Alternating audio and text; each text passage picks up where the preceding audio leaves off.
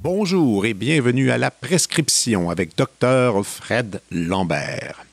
Aujourd'hui, c'est un épisode un peu spécial, euh, tout simplement parce que c'est le tout premier épisode qu'on a enregistré en janvier dernier. Première entrevue que je menais avec la réalisatrice Annie Saint-Pierre. Elle a fait un court métrage qui se retrouvait sur la courte liste des Oscars. Ça veut dire que le film n'est pas encore choisi pour la nomination, mais il est considéré parmi peut-être, je crois, environ 12 ou 14, 15 petits films. Et euh, j'ai eu l'excellente, extraordinaire idée de vouloir sortir l'épisode une semaine avant la cérémonie des Oscars, ce qui est le cas d'ailleurs. Et pour vous dire à quel point j'étais persuadé qu'elle allait gagner, ben, je me suis même mis à regarder d'autres courts-métrages qui étaient nominés et vraiment, l'affaire était dans la poche. Mais non, le film n'a pas été retenu. Et euh, je pourrais dire que je me suis trompé, mais je préfère jeter le blâme sur les Oscars. Euh, ce serait pas la première fois qu'ils sont dans le champ. Hein? Ils ont quand même déjà mis le film Babe, le petit cochon, en nomination pour meilleur film de l'année. Et là, je suis certain qu'il y en a qui disent non, non, non, c'était génial. Si vous pensiez vraiment que c'était génial, je vous invite à le réécouter aujourd'hui. Peut-être allez-vous changer d'idée.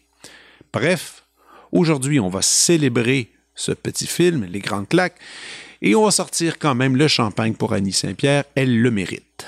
Mais tout d'abord, laissez-moi vous la présenter.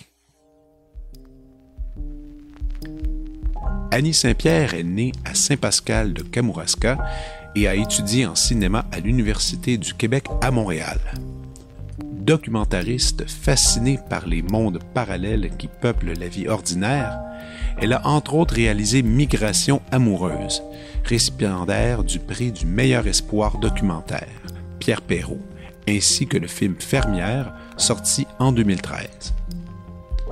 Son premier court-métrage, Jean-Marc Vallée, un film entièrement filmé en mandarin, s'est mérité le prix du meilleur scénario en langue française au Festival Regard. Apôtre du cinéma indépendant, elle collabore aussi comme conseillère à la scénarisation, directrice de casting, actrice ou productrice avec des réalisateurs qui, l'inspirent, dont Matthew Ranking, Denis Côté et Monia Chokri. Aujourd'hui, elle nous parle de son court-métrage Les Grandes Claques, qui est présentement en nomination au prix Écran canadien. Voici mon entretien avec Annie Saint-Pierre.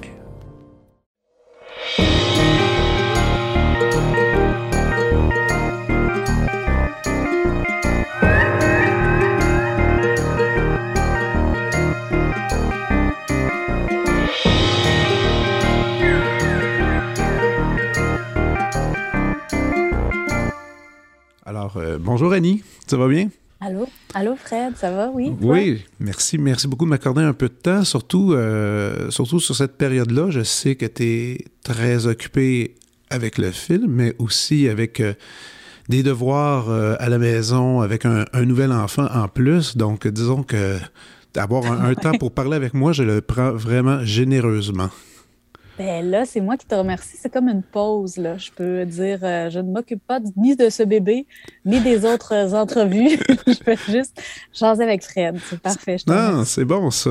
et, c'est drôle parce que, tu sais, avant que la COVID frappe, on avait toujours un peu l'habitude de se croiser dans des, petits événements ou des parties d'amis en commun ou même des, sorties de films, tout ça. Donc là, on, on, s'est vraiment perdu. Euh, de vue. Puis la belle, la belle affaire, c'est ton, c'est ton court-métrage qui, qui, est, qui est apparu comme ça, puis qui me rappelait, oh mon Dieu, OK, elle continue à faire plein de trucs parce que je sais que d'un, point de vue euh, cinéma, souvent, tu es un peu. Tu pas nécessairement en, premier plan, souvent tu vas participer à toutes sortes de tâches cinématographiques, puis là, c'est, ton film. Je me promène. Mais c'est ça. Et là, euh, Les Grandes Claques, on va, le, on, va le, on va bien le nommer, ça vaut la peine, qui, euh, qui est un, potentiel, qui a un futur potentiel pour euh, les Oscars, mais au-delà de ça, surtout qui a roulé sa, qui a roulé sa boule un peu partout dans tellement de festivals, tellement de récompenses. Je ne je peux même pas commencer à les nommer parce qu'il y, y, en a beaucoup, mais beaucoup trop. Euh, première question, le film, lui, a-t-il été tourné pendant le temps de COVID ou avant? Non, pas pendant le temps de COVID, une chance. Euh, je pense que ça ne se serait pas pu. Je pense qu'on n'aurait jamais impossible. pu tourner. Mais, C'est fou, là. On était à. Sur la, on l'a eu de la peau des fesses. Là. On était à quelques semaines de, de ne jamais pouvoir faire ce film. Oh. On l'a tourné en janvier 2020, wow. euh, fin janvier. Puis, euh, tu sais, on était à l'époque naïve, là, où les enfants toussaient creux, là, comme s'ils avaient fumé 20 paquets, puis ça, nous dérangeait pas, là. On, se les, on les laissait se passer les jujubes, là, avec les mains, les mains toutes, toutes euh, pas dépurellées. Puis, euh, tu sais, on était 40 là, dans un petit bungalow quand on a tourné ce film-là, donc euh, c'était, ça aurait jamais été possible. C'est toutes les becs s'y jouent, toute cette, ambiance des années 80 qu'il fallait recréer. Euh, je ne sais pas comment on aurait fait là, avec des, des, euh, plexiglas, puis des masques, puis des genres de minutage de proximité entre comédiens. Non, je pense pas que ça aurait été possible. Puis, puis évidemment, quand tu. Euh, puis, là, je regardais ça. Évidemment, je regardais le film, puis je, tu réponds vraiment bien à la question parce que je regardais, je me disais c'était impossible, tous les tests, tout ça, avoir, monté ça pour un si petit projet. Mais, finalement, c'est ça, donc ça fonctionne bien. Vous l'avez vraiment eu par la peau des fesses, comme tu dis. Euh, et toute cette histoire-là, c'est c'est drôle parce que, mine de rien, je veux on regarde le film, ça, on soupçonne que c'est dans un autre temps, dans le passé. Euh, la petite fille avec les lunettes, oh, sûrement tu te l'as fait poser la question plusieurs fois, est-ce que c'est toi? euh, c'est drôle parce que, ben, oui, tu sais, il y a quelque chose dans le caractère de cette petite fille-là, puis dans ses choix, certainement, puis tu sais, dans le, dans le moment crucial que j'ai transposé qui vient là, de. Mon Dieu, je vais le dire qu'elle t'aime comme ça, là, mais de la petite Annie, là, tu sais, de l'enfant que j'étais. Mais physiquement, j'y ressemblais pas pas en tout. Puis ça, c'est drôle parce que, euh, oui, là, les lunettes, puis, euh, tu sais, les cheveux la même couleur que moi, mais moi, j'avais les cheveux bien courts, j'avais pas de lunettes, je tripais sur le bleu. Puis il a fallu qu'il me perce les oreilles de force, là, pour pas que, Ah oui. tu sais, je me fasse dire tout le temps, oh, le beau petit garçon. je sais pas, quand j'ai montré les photos de ce que j'avais l'air à, à, son âge, à Lilou, la- l'actrice Lilou Roy-Lanouette, elle a fait hein, wesh! J'ai pas de problème avec cette époque-là. Je, je l'assume avec euh, une certaine fierté, je dirais, mais j'étais pas du tout là, une petite fille. euh, euh, ouais, comme on peut se. Tu sais, je, je ressemblais pas à Lilou, non. OK. Mais, mais moi, je parle aussi, OK, il y avait cette petite ressemblance-là, mais je disais aussi sur le fond de l'histoire, est-ce que c'est un, c'est-tu un drame euh, familial dans lequel tu t'es inspiré ou inspiré de d'autres amis? C'est, c'est est Ouais, où la ligne un peu? C'est de l'autofiction. Tu sais, ça, c'est comme un mot qu'on qu'on embrasse là, quand Mhm. on écrit quelque chose qui, Ouais.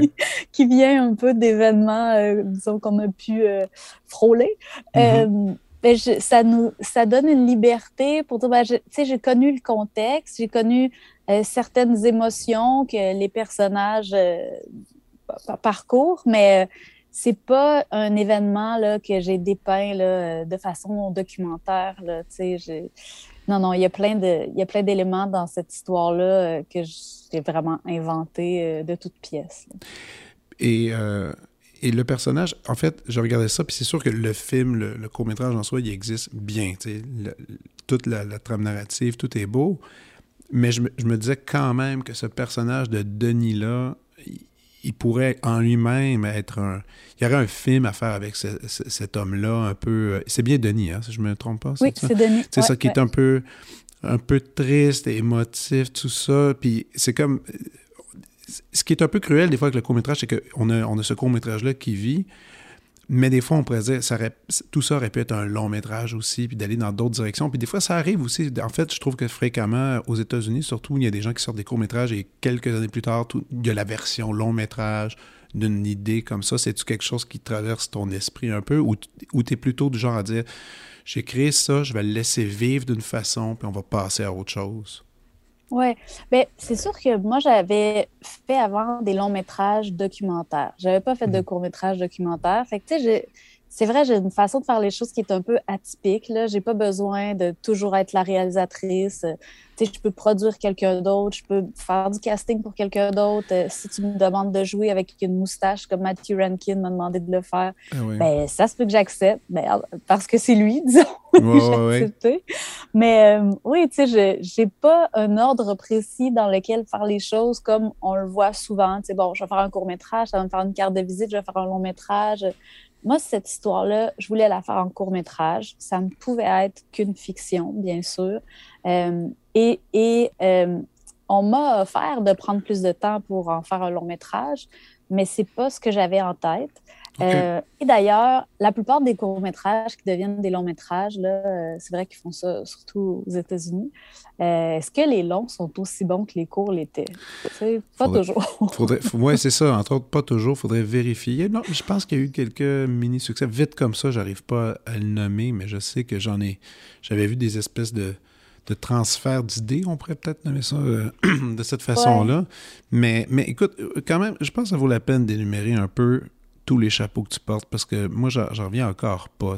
réalisatrice, productrice, scénariste, caméraman. Ça, je savais pas que Quand je faisais du documentaire, je, faisais ma caméra moi-même. Ah, wow, OK. Et puis, écoute, puis, euh, puis c'est ça. Puis, puis actrice, puis rendu là, c'est que clairement, le cinéma, c'est une passion. Puis pour moi qui est musicien, c'est l'idée de passion est tellement différente parce que pour un musicien, nous, c'est maîtriser l'art d'un instrument. Ça, on fait ça depuis qu'on est mm. super jeune. On sacrifie des heures et des heures. Mais tout ça pour un rôle, celui de, de manier le mieux, en tout cas complet ou parfaitement, un instrument pour l'exécuter dans tel contexte. C'est tellement précis comme, euh, comme exécution et, euh, et, comme aussi comme étude et tout ça. Et là, je regardais toi, puis je me disais, elle est passionnée, mais elle va dans tous les sens. Et c'est pas nécessairement tout le monde en cinéma qui fait ça. Non, non, non, mais je pense que ça prend aussi. Euh, c'est oui, le, cinéma, c'est une véritable passion, c'est voir peut-être une obsession des fois, mais, mm-hmm. mais je pense que c'est ça dépend du caractère aussi, juste de la, personnalité. Euh, moi, j'ai pas. Euh, on dirait que ça, ça me ça me rend anxieuse là, de, pas trop euh, avoir une identité. Tu sais, des fois, les gens ont besoin, avec leur ego, d'avoir une image d'eux très précise, claire, tu sais, puis qui va être limitée à une seule chose. C'est, comme si ça donnait du poids à ce titre-là. Ben moi, je j'ai pas ça. j'ai pas cette quête-là en moi. J'ai plutôt une quête vraiment d'expérience. Je trouve ça court, une vie. Fait que j'ai envie de tout ce qui a l'air euh, inspirant, que ce soit à long terme ou à court terme, là, je, saute là-dedans. Puis je me dis que bon ben j'ai quelque chose à apprendre. Puis si c'est avec quelqu'un qui qui m'inspire ou qui, qui est des fois juste comme dans une toute autre méthode que moi, je sais aussi que oh, je vais aller découvrir quelque chose. C'est de la curiosité. Là, je pense que je ne suis pas euh, virtuose dans rien non plus. Je, je suis productive pour Denis Côté parce que Denis est quelqu'un qui est assez particulier à produire. Je fais juste ces films essais, les films qui sont euh, petits, là, tu sais, où ce qu'il faut presque que je me batte avec lui pour dire non, non, non, on va demander un conseil des arts, là, ça vaut la peine. Sinon, il fait juste Hey, on tourne, on tourne. Tu sais, quand c'est de façon artisanale, c'est pas les mêmes voies de production que, que quand on veut, euh, je sais pas, là, euh, plus d'un million pour faire un film. Ça, je ne ferais pas ça. Euh, après ça, ben, jouer, euh, c'est ça, je joue pour certaines personnes qui, qui voient quelque chose de précis en moi à aller jouer, mais je ne vais pas non plus. Euh, tu sais, je sais pas, là. mais ça, ça avait été ma grande surprise en passant. Quand tu joué dans le 20e siècle, c'est ça? Je, ouais. je l'ai vu, j'ai vu ce film-là au cinéma. Et je savais pas, je savais pas que tu jouais dans ce film-là. Puis là, quand je t'ai vu apparaître, j'ai fait, OK. Puis, puis, pour un instant, je me suis dit, ah, OK. OK, donc elle avait, étudié, elle avait étudié pour être comédienne. Ça, je savais pas. Puis, tu sais, parce qu'on a quand même quelques amis comédiens. Je me suis dit, ah, OK, probablement qu'elle est comédienne et que par après, elle a développé tout ça. Puis là, en faisant mes petites recherches avant qu'on se rencontre aujourd'hui, j'ai fait, OK, non, non, elle a fait un, un bac. C'est-tu un bac en cinéma, on peut dire? Oui, c'est ça. Oui, j'ai fait un bac en cinéma. Ouais. À l'époque où, tu sais, c'était même pas un bac en cinéma. Non. comme, on peut dire, là, à l'UQAM, pendant longtemps, c'était un bac en communication. duquel a été issu Stéphane Lafleur. Je pense que Denis Villeneuve, c'est ce qu'il a fait aussi. Mm Turpin à Concordia, mais tu sais, Francis Leclerc, Denis Chouinard. mais c'était plus. Plein de cinéastes. C'est ça, c'était plus l'étude cinématographique parce que pendant longtemps, puis je pense encore quand même, Concordia a sa réputation de, production euh, cinématographique. L'UDM, lui, c'est vraiment l'étude, je pense, du cinéma pur et dur. Oui, UDM, c'est très théorique. Euh, L'UCAM, c'était c'était comme pour les francophones, disons, qui voulaient faire des films, euh, mais qui, qui, acceptaient volontiers de sacrifier un an et demi de leur formation à faire d'autres choses. Parce qu'on avait quand même un an et demi où c'était euh, un genre de tronc commun en communication. On faisait aussi des cours de journalisme. Euh, je me rappelle de cours d'analyse de, des médias, puis de, de, trucs qui sont vraiment plus euh, sémiologie. bon, puis après ça, ben, il y avait une concentration cinéma.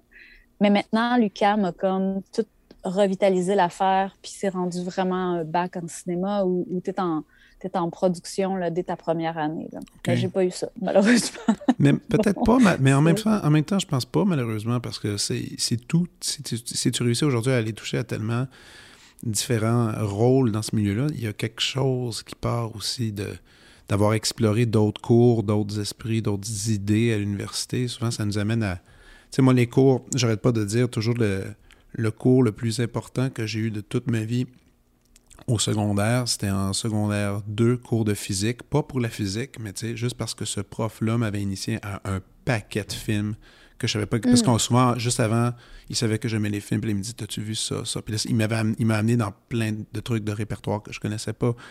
Parce que souvent, c'est, souvent ce que je me rends compte, c'est pas nécessairement dans le milieu qu'on est supposé d'être que, que, les choses se passent nécessairement. Tu sais. Je sais pas pour toi, peut-être. Ben oui, je, suis tellement d'accord. Puis il y a la vie aussi, tu sais, regarde ce que tu fais, là, Fred. C'est vrai que, tu sais, tu dis, ah, j'ai appris juste un instrument, mais non, tu es un communicateur euh, fantastique, tu sais. Ben, on essaie. J'aime t'écouter à la radio, tu connais plein de choses, tu es capable de parler de cinéma plus que plusieurs personnes en cinéma que je connais. Fait ah que, tu sais, il y, a ça aussi. Mais il y a le niveau de curiosité de chacun, puis, tu sais, les envies de se garrocher, là, un peu.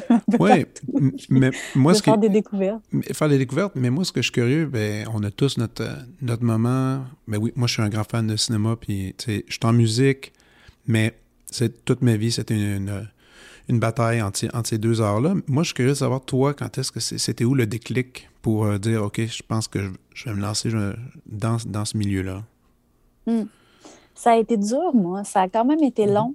Euh, parce que je viens d'un milieu où le cinéma était vraiment pas quelque chose d'important. Euh, mes parents sont, euh, sont c'est des deux personnalités euh, fantastiques. Là. Mon père est très poétique. J'en parle tout le temps sur Facebook. c'est vraiment muse. On le voit dans le film aussi. C'est quelqu'un qui, qui m'émeut énormément. il est il est très, très sensible. Donc, il est touché par l'art, par euh, la création, par la nature. C'est quelque chose qui m'a transmis. Mais euh, mes parents ne s'exprimaient pas par l'art. Puis, ils n'étaient pas non plus en train de chercher, là, disons, euh, des, des, sources où s'abreuver de culture. C'était pas mhm. comme ça à la maison. Mais tu étais à Kamouraska, c'est ça aussi? Oui, oui. On est né à Saint-Pascal, puis on a grandi à Rivière-du-Loup avec ma mère. Mon père avait quand même une maison à Saint-Pascal, mais fait que j'étais entre le Kamouraska puis euh, Rivière-du-Loup. Mais y avait-tu un cinéma euh, dans ce coin-là ou il n'y en avait pas? Il y avait le cinéma Princesse à oh! Rivière-du-Loup. Ouais. Puis on allait au cinéma Princesse tous les vendredis soirs. On allait voir le programme double qui était. C'est ça aussi, tu sais, c'était quoi les sources pour s'abreuver à, la culture à cette époque-là, là, tu sais. Euh, pas tant envie que ça de rappeler mon âge à tous, mais c'était quand même il y a un petit moment. Puis on allait voir le programme double, c'était des choses comme euh, Cool comme Ice avec euh, Vanilla Ice. Puis là, la deuxième partie, c'était euh, Le sous-sol de la peur. c'était un film d'horreur. Puis nous autres, on allait là principalement pour Frencher. Fait que, tu sais, c'est pas là que ma culture cinématographique a fait un grand bond, disons. mais on écoutait beaucoup, beaucoup la télé. Moi puis Vincent, on écoutait Lancer Compte toutes les lancers compte, là. Puis j'étais jeune un peu pour écouter ça. Ben ben Eh non, mais ça, on les enregistrait, Les parents, ils puis on pensaient les pas trop. réécoutait là. toute la semaine. Ah, ben c'est ça. Ça, moi, il y avait, y avait l'autre série, comment ça s'appelait Euh, Scoop. Coupe! Scoop. Puis j'étais beaucoup trop jeune pour regarder ça, des histoires de meurtre, du sexe, tout ça. J'étais en troisième année. Je me souviens que. Puis je me souviens que le matin, j'étais jamais très sportif. Puis je- il y avait un, le professeur surveillant qui marchait. Puis j'aimais ça, parler avec des adultes. Alors je marchais avec. Puis là, je racontais Elle me T'as-tu écouté euh, Scoop Puis elle dit Tes parents te laissent écouter ça. J'étais là Euh, Ouais. Mais c'est ça, ouais. On était un peu. euh, ouais, il y avait une- moins de mise en garde par rapport au contenu à l'époque. là. Ben oui, là, puis tu sais, c'était, c'était du bon Régent Tremblay, là. C'était comme Ah oui. Très provoquant. Il y avait aussi quelque chose dans le casting, là. Tu sais, moi, j'ai longtemps attendu ma puberté, qui était pourtant finie parce que j'avais juste vu du bon essai dans toutes les émissions de télé que, que j'avais écoutées, là. Tu sais, des seins un peu plus petits, ça n'existait pas, là. C'était très formaté. Quand on réécoute ça, c'est absolument euh, révoltant. C'est Ah oui. c'est terrible ce qui se dit. Tu sais, comme il y a des expressions qui se peuvent plus. On, on est capable de mesurer là, le bon quand même que la société a fait en. Oui. Ben, quand même en 25 ans. Fallait que ça arrive, là, mais. Mais c'est un outil, hein, quand même. C'est un outil, ça. Regardez, regardez des vieux films, ça. Il y a des gens qui, qui détestent ça. Moi, je trouve ça extraordinaire de voir justement à quel point Ouais. les choses ont changé. Là. Puis on parle de, comme Ouais, tu dis, on parle de la séconde. On parle pas des années 60 et 50. Là. Ça fait pas si longtemps que ça. Là. Ben non, ben non, là, tu sais, comme je veux dire, euh, c'est, tu sais, Marine Orsini existe encore, là. On n'est pas, ça fait pas si longtemps, là. C'est, c'est- mais oui, donc, tu sais, j'ai été élevée pas mal à ça. Ouais. Puis j'avais une intuition. Euh, moi, en fait, le, le premier grand choc là, artistique, je dirais, ou en tout cas un des premiers, euh, devait passer par la télé, bien sûr. Et c'est quand Télé-Québec a diffusé Le Royaume, qui était une série de Lars von Trier. Oui. Euh, et puis c'est flou, là, les souvenirs que j'ai de ça, mais tu sais, c'était comme un monde qui était totalement éloigné du réalisme. Tu sais, il y avait comme des, un duo de, de jeunes euh, trisomiques qui Oui. faisaient la vaisselle, Ah, oui. puis tu sais, qui, qui échangeaient, puis, puis après ça, c'était comme un peu épeurant. Tu sais, il faudrait que je le réécoute, là, mais je me rappelle juste de la sensation de totale liberté. Là, tu sais, c'est comme si j'avais des feux d'artifice dans le cerveau quand j'écoutais ça. Là, j'étais juste comme Oh my God, c'est puissant. là. Puis ça, c'était genre, tu penses, adolescence, quelque chose comme ça à peu près? Oui, ouais, je devais avoir 17 ans. Ah, ouais, ouais. à peu près. Mais écoute, Puis, euh, Télé-Québec, hein, c'était incroyable à cette époque-là. Qu'est-ce qui sortait, là? Ça n'a aucun sens. Ouais. Ouais, ouais. Il, était- tu sais, il nous amenait dans des zones, là. Il se demandait pas, on a-tu un public pour ça? Tu sais, il se disait, faut que notre public écoute ça. Puis ça, ça, il me semble que, en tout cas, bon, maintenant, il y a tellement de chaînes, tu sais, la, la diffusion est organisée tellement différemment que c'est sûr que c'est plus la même approche. Ben, Euh, on se fait rien imposer, en fait. En fait, maintenant, il faut non, que ta, ta propre personnalité aille chercher ce qu'elle a besoin, ce qui n'est pas, ce qui est pas une chose évidente, en fait. Moi, je trouve que des fois, se faire imposer, ben, un peu comme quand on va à l'université, on se fait imposer certaines œuvres à lire. Ça tente pas Ouais. tout le temps de lire les fous de bassin, là, on s'entend, mais, mais une fois, mais des fois, tu sais, tu sais, ben, regarde, je, dis- je le nomme celui-là parce qu'il a été imposé, puis quand je l'ai terminé, ça me, ça me laissait d'une indifférence incroyable. Des années Ouais, plus des années plus tard, je l'ai relu puis j'ai fait ah ok, tu sais ça a pris ça a pris un temps mais ça s'est logé quelque part dans ma tête. Puis, puis plus tard, j'ai su l'apprécier puis après j'ai vu les films qui ont été faits puis j'ai ah, compris un peu mieux en, en plus la vision que certaines autres personnes peuvent avoir mais aujourd'hui euh, se faire imposer un film ouais, c'est c'est un peu triste en fait, c'est un peu triste. Ben, eh oui, d'ailleurs, euh, c'était quoi? C'était ça ton pire livre? euh? Ah, mon, Secondaire? ah, euh, mon pire livre. curieuse, Ah, mon pire livre euh, du secondaire. Parce que moi, je m'en rappelle. Ok, C'était. Surréal 3000. Euh, redis ça. Surréal 3000? Surréal 2000 ou Surréal Ça 3000? se peut. C'était-tu un Euh, roman québécois? Il me semble que c'était Boileau Narcejac. C'était un roman euh, de science-fiction. Ben, Voyons. Puis à ce jour, j'ai encore pas été capable d'embrasser la science-fiction. Moi, la science-fiction, c'est un genre que je. Je veux, là, tu sais, comme Mais attends, attends, attends, attends. Laissez-moi pénétrer ce monde. OK, attends. OK, Je attends. sais pas par où. Tu dis que la science-fiction, c'est quelque chose qui est difficile. Est-ce que c'est la science... Quand tu parles de science-fiction, tu parles de science-fiction à la américaine, plein de CGI, euh, espèce d'univers complètement euh, dans d'autres planètes, etc. Ça, ça, ça, tu Oui. peux pas le prendre. OK. OK, ben, Ben, j'ai comme, j'ai pas, j'arrive pas à, je suis pas excitée par ça. Donc, ça m'excite pas donc, on n'aura pas une discussion sur les Marvel puis tous ces, ces, trucs-là aujourd'hui. Ah, Non, c'est correct. Hey, moi j'ai lu des archis longtemps là.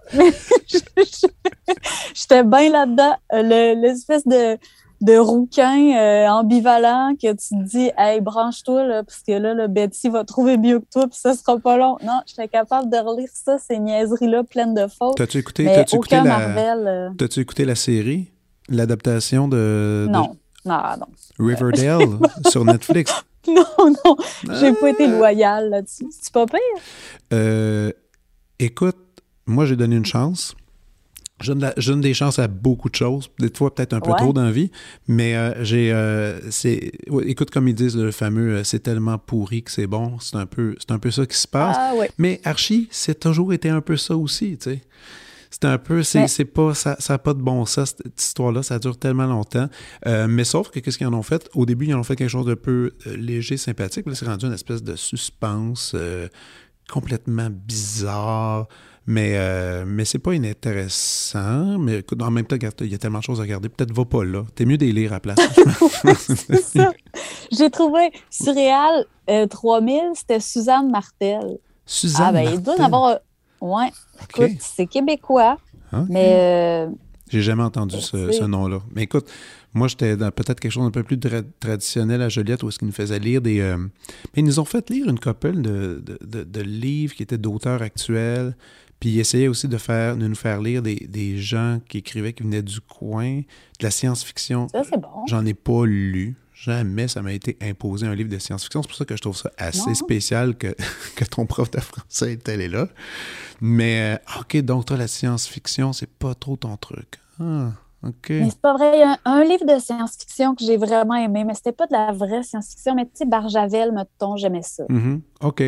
Ouais, J'ai lu, j'ai lu pas mal de Barjavel, puis j'aimais ça. Mais tu sais, c'est comme science-fiction à la sauce médiévale. Ouais, ouais, non, c'est ça. Je sais pas si je recommanderais ça. Mais là, tu fais pas partie de, de, ces, euh, de ces rares qui n'ont jamais vu Star Wars? Ça se peut... Oui? Ouais, j'ai jamais vu Star Wars. C'est vrai? non, c'est pas vrai.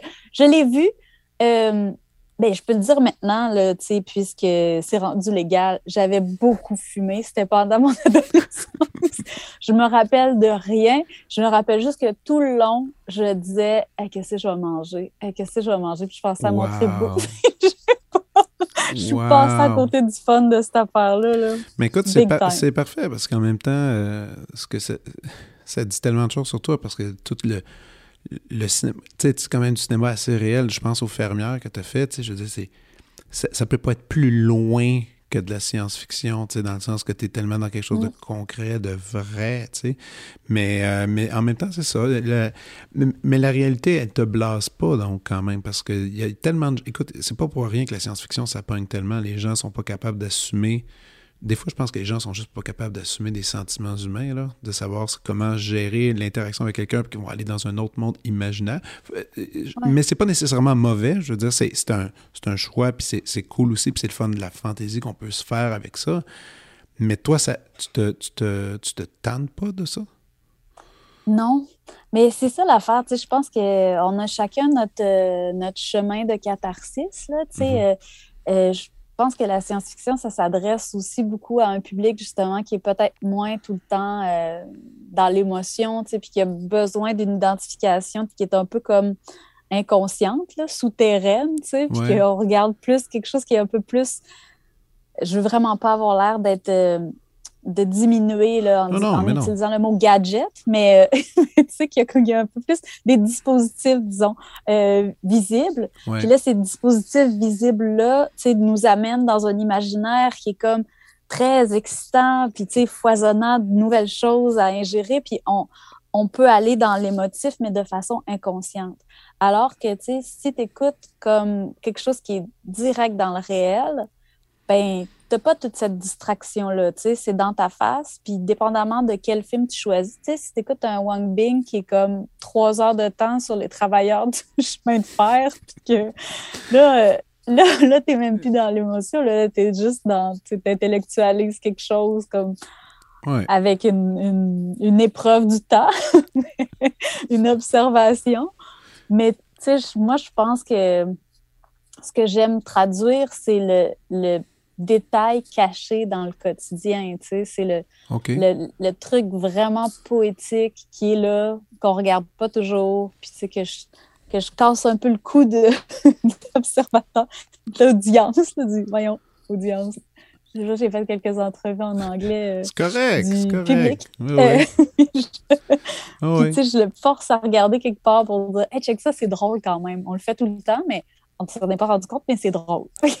ça, ben, je pense que c'est. Il y a de ça aussi dans tes grands claques, hein? En fait, il y, a, il y a des moments comme ça où est-ce que tu viens casser quand le monde, écoute, quand ils se mettent tous à beugler le minuit chrétien, là, ça c'est. Euh, je veux dire, ça a toujours été un peu ça, hein, cette chanson-là. Le monde, tout le monde, soudainement, son chanteur et décide de, de, tester les limites vocales de leur corps et c'est tout le temps une expérience.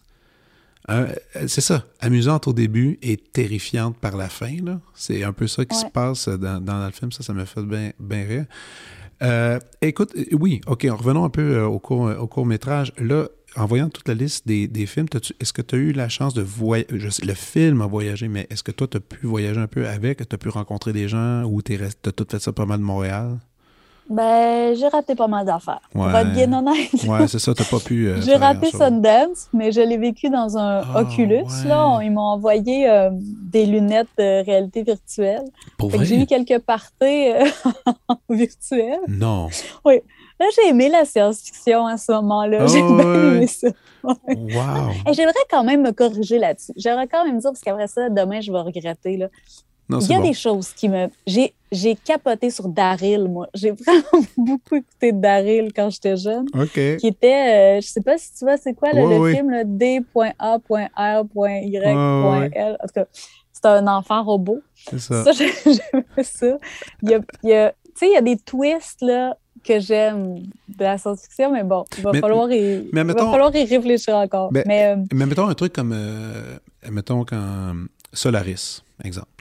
Oui, ben là, ça, c'est un chef-d'œuvre. Chef-d'œuvre.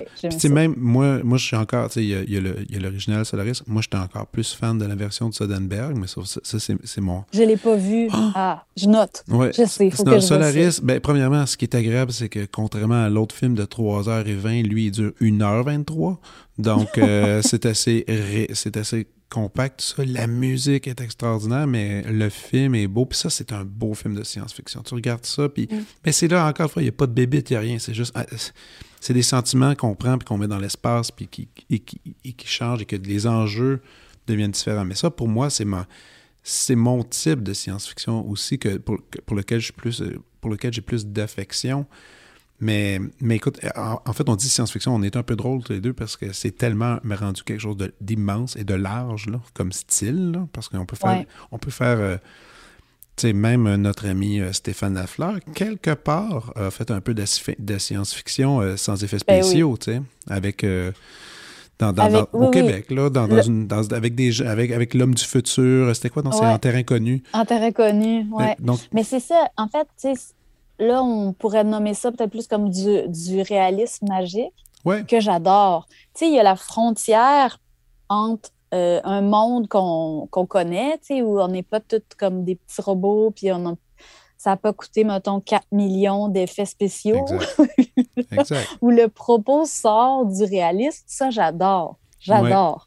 Mais c'est juste que j'arrive difficilement à me laisser impressionner par le le côté, tu sais, les prouesses techniques, euh, tu sais, je, je, vais faire comme Waouh, ça doit être compliqué. après ça, euh, tu sais, je me lève puis je vais vider le lave-vaisselle. Non, non, non, c'est ça. Je comprends. Non, puis Dieu sait que souvent, c'est compliqué, ces affaires-là. Tu sais. Ouais, des, espèces de shots qui n'ont pas de bon sens. Puis Puis même souvent, moi, j'ai un, certain plaisir à aller voir euh, les documentaires là-dessus. C'est toujours intéressant, je veux dire, comment ils font ça, mais bon. Mais pour, pour ton court-métrage, donc là, tu as vécu Sundance avec des, avec des lunettes, chez vous, un petit party. Ça, c'est cool. Oui. Ben, ce qui est cool aussi, c'est que je ne l'ai pas dit beaucoup, mais à ce moment-là, moi, j'étais enceinte de presque 40 semaines. Fait que, tu sais, j'étais mieux chez nous en jogging avec euh, des lunettes de réalité virtuelle que, ben dans l'Utah, en fait. Ben ça, ça allait. Euh, après ça, c'est comme gros festival, il y a eu South by Southwest, euh, où on a été très chanceux, on a remporté deux prix. Et là, je sortais de l'hôpital et euh, je, suis sortie juste à temps pour ramasser mes deux prix. Et puis après ça, ben, les frontières étaient fermées jusqu'à jusqu'en juillet. Oui, à peu près. Juin, juin, je pense. Je j'ai raté Palm Spring aussi. Comme Aspen, tous les gros américains ah. euh, du printemps, j'ai pas pu y aller. Et euh, là, j'ai, à un moment donné, je me suis dit, ben, ça fera, faut quand même que j'aille faire un peu cette expérience. Fait que j'ai pu aller en Espagne, à Valladolid, euh, en Grèce aussi, en novembre. Puis, euh, quel autre j'ai fait? Ben, j'étais allée à Moncton, c'était belle fun, très exotique, Moncton, euh, ben quand, on est resté confiné pendant, pendant plusieurs mois. Oui, je suis allée à Namur aussi. J'ai fait euh, le festival du film francophone de Namur. quatre jours, tu sais, parce que quand t'allaites, une pompe, c'est pas si le fun à mettre dans des bagages. Non, non, non, non. Mais, ouais, ça. Mais... bon, après ça, je, ça s'est arrêté là. là fait OK. Et Là, justement, avec l'intérêt du film, euh, est-ce que déjà il y a des nouvelles ouvertures pour toi, pour d'autres projets, ou, euh, ou à cause de la pandémie, ça, ça ralentit un peu ces, ces offres-là, ou ça vient vers toi en ce moment? Non, ben ça, c'est le. Disons, c'est ce qui est comme très excitant. Sais, quand on finit un film, tout ce qu'on veut, c'est en faire d'autres, à moins que ça se soit mal passé. mais, d'habitude, je suis juste comme, juste comme une espèce de boost pour en faire un autre. Euh, j'avais un film qui était euh, déjà financé, un, long métrage documentaire sur les coachs de vie. Euh, qu'on devait tourner tout de suite après que j'ai fini de tourner Les Grandes Claques. Mais la pandémie arrivant, euh, les coachs sont passés en ligne. Moi, je n'avais pas beaucoup d'intérêt à filmer des zooms de coach. ce, ce film-là est repoussé depuis maintenant deux ans. J'ai extrêmement hâte de le tourner. Ben c'est un des sujets qui me fascine le plus dans la vie. Est-ce que tu as déjà trouvé tous tes coachs? Est-ce que tu as déjà tout trouvé? Ben, j'en ai pas mal de trouver. J'en ai pas mal de trouver. On est... Puis là, ben, cette course aux Oscars euh, me donne beaucoup d'arguments pour essayer de convaincre euh, de plus gros noms. Là. On a Tony Robbins que je depuis le début. On essaie de s'approcher tranquillement. J'ai vraiment l'impression que, que ah. tout ce que je fais en ce moment aux États-Unis, c'est d'essayer d'avoir des contacts pour me rendre jusqu'à Tony Robbins. Là, les gens me disent Oui, tes films. Oui, connaissez-vous Tony Robbins, vous? Je suis très obsédée sur ce but. Mais, euh, OK, Tony Robbins, euh, pourquoi les coachs de vie? Pourquoi, pourquoi ce sujet-là, tout d'un coup, il, est apparu dans ta tête, puis clairement, est devenu une jolie obsession? Ben, je pense que ça fait partie. Euh, bah, tu sais, c'est vrai que je, suis un peu. Euh, c'était une bonne question tantôt, t'es pas tanné de ton monde. Mm-hmm. oui.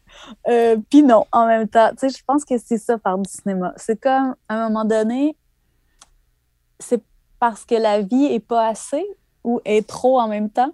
Il y a quelque chose, tu sais, qui fait que euh, j'ai besoin d'aller voir plus creux dans des trucs qui sont là, qui sont dans ma vie, qui m'entourent, puis que je fais, ouais, je le vois, là, je le comprends, mais je le comprends pas assez encore. Hmm. Puis là, tu sais, je veux creuser, puis je, il y a quelque chose, tu sais, qui, qui, me pousse à aller plus loin là-dedans.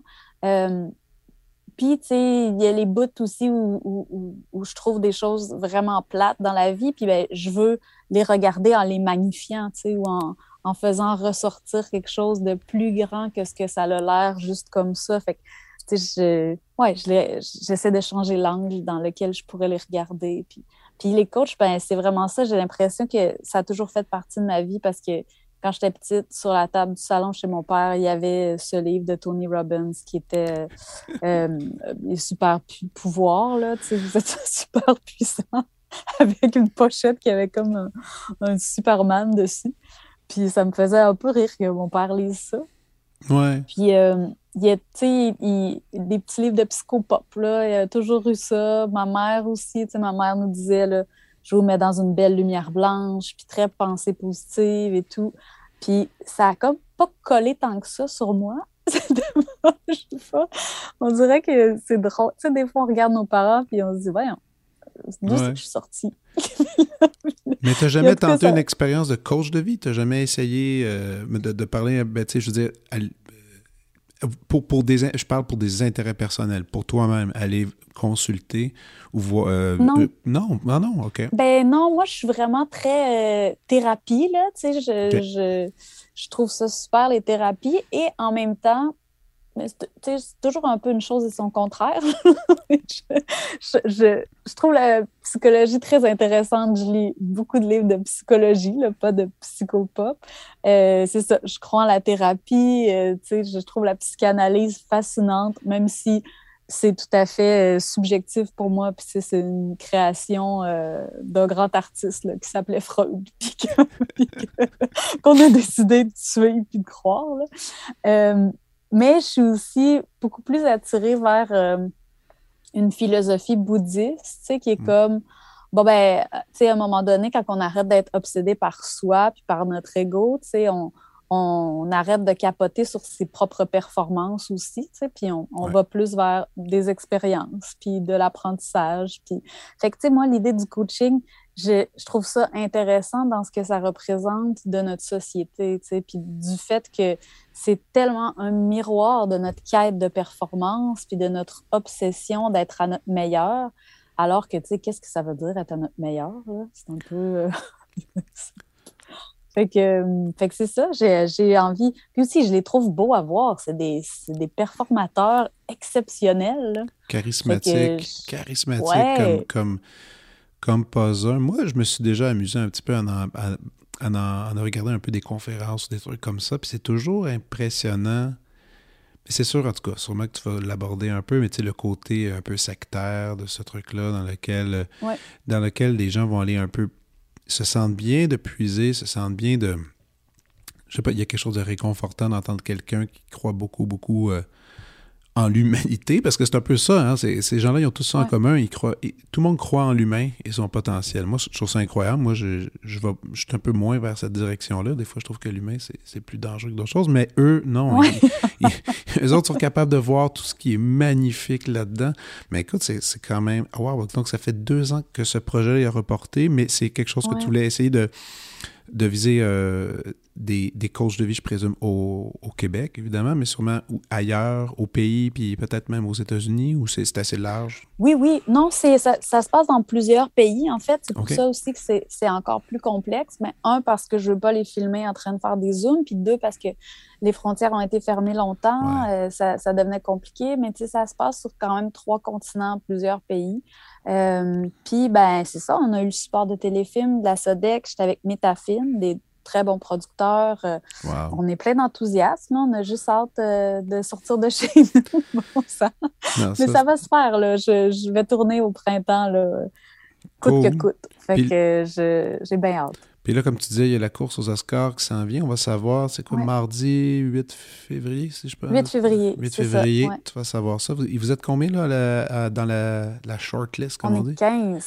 15. Elle est moins short que les autres années, la shortlist. Oui, elle est un peu généreuse. Oui.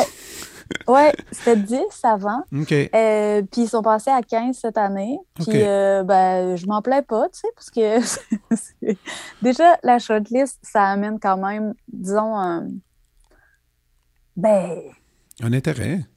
oui, tu sais, c'est ben comme. Euh, c'est des petites lumières sur la route, là. Tu sais, c'est comme si mm-hmm. tout à coup, il y a comme plein d'autres nouvelles possibilités, juste euh, euh, un peu plus de regard tourné vers ce qu'on fait. Puis, puis tu sais, pas juste pour moi, là. Si, c'était juste pour moi, ça serait intimidant, ma foi. Ben oui. mais c'est pour mon équipe aussi. Puis ben, ça, c'est ça qui est cool, tu sais, c'est de, de sentir que ces gens-là m'ont fait confiance, on a travaillé fort tous ensemble, puis là, ben, tu sais, je peux comme faire « Hey, checkez ça! » Ça, ça, c'est le fun. Ben oui, ça, c'est sûr que c'est un thrill, puis en plus, euh, euh, la liste finale, est-ce qu'ils savent déjà, c'est quoi, c'est 5 ou 6 ou 5? Ou, euh, C'est 5. C'est 5, OK. Écoute, t'as beaucoup de chance. D'accord? T'es quand même Ah! rendu là, t'es là. Mais OK, OK, OK, OK, on, on va s'amuser un peu.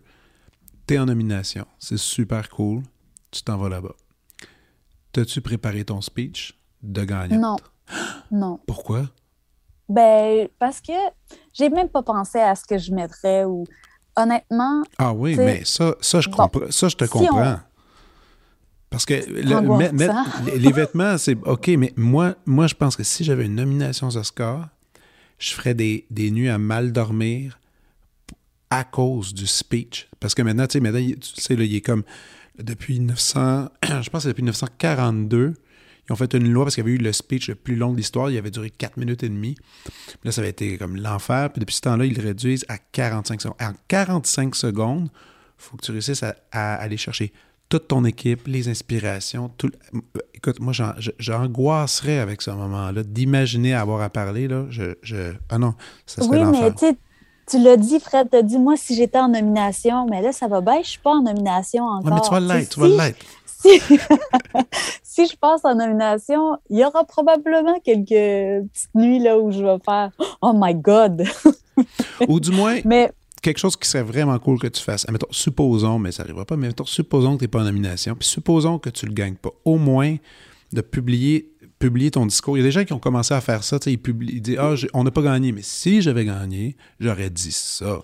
Puis là, tu publies tout le gros message que tu aurais écrit. Ça, c'est cool. Ça, j'adore quand les gens font ça. Puis c'est super senti. Puis en plus, c'est, tu, tu peux vraiment lire tous les gens qui, qui ont été importants pour ce projet. Moi, je- je- à chaque fois, le lendemain des Oscars, je vais toujours lire ces trucs-là avant de savoir c'est qui les gagnants parce que je trouve ça, je trouve ça super touchant. Je sais pas pourquoi, là, mais bon. Non, mais tu as raison. C'est un exercice que j'ai fait euh, après avoir euh, reçu cette, euh, cette, cette- ben, je sais pas si on peut dire nomination, en tout cas, cette sélection dans Ben la ouais. shortlist. Je l'ai faite sur Facebook. Tu sais, c'est ça, moi, mon accès au glamour en ce moment. c'est ça, mon grand média. Puis, euh, j'ai, euh, je l'ai faite. J'étais, euh, je- j'étais pas si fraîche ce matin-là pour cet exercice-là. Mais, mais oui, tu sais, là, on peut se payer la traite. J'ai nommé tout le monde. Ça m'a pris un temps fou parce que je les ai toutes highlightées dans Facebook, là. Ah ouais, oui, ok, Tu ouais, peux pas ouais. juste l'écrire sur Word puis le transférer. Et euh, quand j'ai pesé sur Send, Facebook a refusé le truc parce qu'il y avait trop de noms. Fait que euh, Wow. j'ai appris ma leçon. Il a fallu que je réécrive toutes en deux messages. J'ai appris ma leçon. C'est pas plus que 50 personnes qu'on nomme. Même Facebook est rendu Mais- aussi plate que, Ben, tu viens de que m'apprendre les ça. grands galas puis nous limitent. Voilà. ben écoute, tu viens de me l'apprendre 50. Ben, il y a plein, en fait, il y a plein de gens en ce moment qui l'apprennent en même temps là, que, que moi. là. Donc, 50 personnes maximum que vous pouvez euh, taguer sur, sur, sur Fanpost. Une grosse déception. Je Ouais. pense leur écrire pour leur dire bon, si jamais on est nominé, vous allez m'allonger ça, cette liste de personnes-là. Ben là, écoute, ben là, ça va être à la célébration. En plus, c'est tellement, c'est tellement agréable quand il y a des, des gens d'ici qui ont des nominations ou gagné des prix. Tu sais, c'est, c'est pas juste. Oui, c'est une victoire pour toi et ton équipe, mais c'est une victoire pour le monde du Québec. Tu sais, c'est comme tu fais quelque chose d'exceptionnel ici, c'est reconnu ailleurs. Moi je, fais- moi, je prends toujours cette victoire-là, même pour moi. Je me dis, ah, c'est tellement cool. que- sais, quelqu'un qui participe à, à ce que ça grandisse. Moi, je me suis encore l'année. Attends, c'était lequel l'année? Ça fait un bout, je pense, 2004, quand il y avait eu le film, euh, le court-métrage, justement, euh, Ryan, qui avait gagné aux Oscars. Tu te souviens-tu de ça, de Ryan? Ah oui, oui, oui, d'animation. D'animation de Oui. Ryan. Ah oui, c'était magnifique. C'était magnifique. Puis, tu sais, Ryan Larkins, lui, il, il il habitait, écoute, il était itinérant sur ma rue à côté. Puis, il y avait euh, au Copacabana, le bar Saint-Laurent, où est-ce qu'on y avait, il avait sorti les télévisions, tout ça. Puis, tout le monde du quartier, on était là pour prendre un verre pendant l'annonce. Puis, il avait le film Wow. avait gagné. Écoute, c'était un party. Je vais m'en souvenir toute ma vie de ce moment-là. Le, le- les gens qui criaient, qui hurlaient, c'était comme, c'était comme si les, les Canadiens avaient gagné la Coupe Stanley. là, C'était Wow! C'était ah, J'ai comme des frissons. ah non, non, ben, ben, c'est parce que ça se peut que ça arrive pour toi, cette affaire-là. Donc, euh, on va. Ben là, la belle affaire, c'est qu'on est deux. On est deux Québécoises là, euh, Ah oui. qui, sont, euh, qui sont dans la shortlist. Et il y a Marianne Farley aussi. Oui, Puis Marianne elle, tu est bien connue aux États-Unis. Elle a quand même eu Marguerite qui a été nominée aussi il y a trois ans. Ouais. Euh, fait que, tu sais, je te dirais, mise pas tout sur moi. parce qu'il y a aussi Denis Villeneuve. ah ouais, ouais, ouais, ouais, ouais c'est vrai. Un petit nouveau. Ouais, ouais, qui est dans, mais, dans, dans je, je pense qu'il y a... Ouais, mais c'est vrai, tu as raison, tu sais, aussi, je, je, je, crois fortement que ce qui arrive là, en tout cas pour moi, tu sais, c'est c'est le résultat d'une voie pavée par d'autres avant moi. Là. Il y a eu Jean-Marc, euh, il y a eu Denis, il y a eu, euh, il y a, eu Sophie de Raspe aussi il n'y a pas longtemps, Philippe Falardeau. Il y a plein de Québécois là, qui, qui, brillent euh, à Hollywood. Puis ah ça fait la différence pour nous après. Ben, c'est clair. Parlant de Jean-Marc, avec ton court-métrage qui, qui, est revenu, qui est revenu un peu partout, là, tout le monde a pu le, le revisionner. C'est tellement, tellement, tellement cool, ce film-là. C'est tellement charmant. Puis quand même, une question que je me posais, euh, pourquoi tu avais choisi le mandarin exactement? Pourquoi, pourquoi ce, chemin-là? J'étais juste curieux. Ben, je pense que j'avais envie. Euh, ben, il y avait beaucoup de juste d'intuition, d'inspiration soudaine. J'avais vraiment envie de faire les choses comme dans le plaisir. Euh, c'était sorti un peu de nulle part, cette demande-là de l'ONF de faire un film hommage à Jean-Marc Vallée. Euh, quand on fait ça, on n'a pas le droit d'avoir accès à aucun des films du cinéaste. on oh, peut pas, ouais, on peut pas introduire non plus de, de, de, matériel vocal qui aurait pu avoir été produit avant. Il faut absolument produire tout le matériel original. J'avais pas envie de faire un documentaire encore. Je trouvais que c'était prévisible qu'il allait chercher une documentariste qui allait faire un truc documentaire. J'avais vraiment envie d'essayer comme quelque chose qui allait être de la fiction, que j'allais contrôler parfaitement. Euh, puis je, ben, j'avais envie de faire ressortir le fait que l'œuvre de Jean-Marc était universelle. Fait que je, je, me donnais comme défi d'aller peut-être dans ce qui euh, me dépaysait, moi, en tout cas, tu sais, je sais pas, cette image quand même, là, quand j'étais petite, que c'était comme, dans ma tête, le pays le plus loin, c'est la Chine. Ben oui, on sait que c'est l'Australie, tu sais, mais mais il y a quelque chose qui nous ressemble un peu plus en Australie, tu sais, ils parlent en anglais, fait que c'est comme moins des paysans. Fait que, tu sais, je sais pas, je voulais l'amener au summum, tu sais, de... Il a franchi tout ce qu'on pourrait considérer comme étant des barrières culturelles avec son cinéma. Euh, fait que ça m'amenait là. Puis j'avais aussi vraiment envie de connaître un peu mieux la communauté chinoise de Montréal.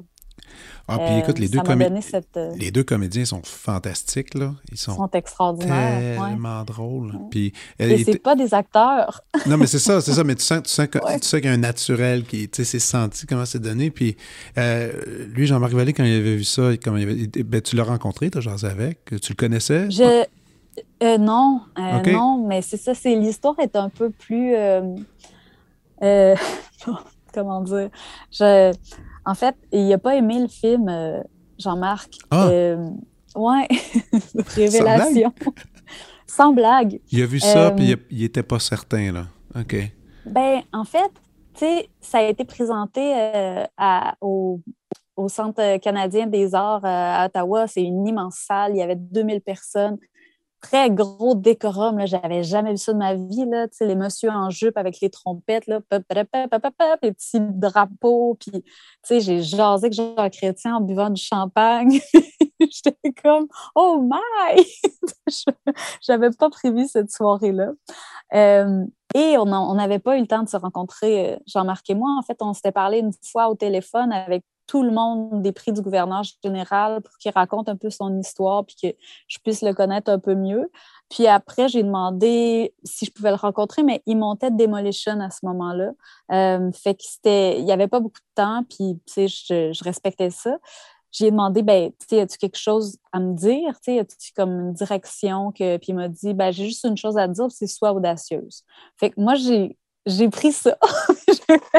OK! mais après, peut-être qu'il a trouvé que j'étais un peu trop audacieuse, que c'était...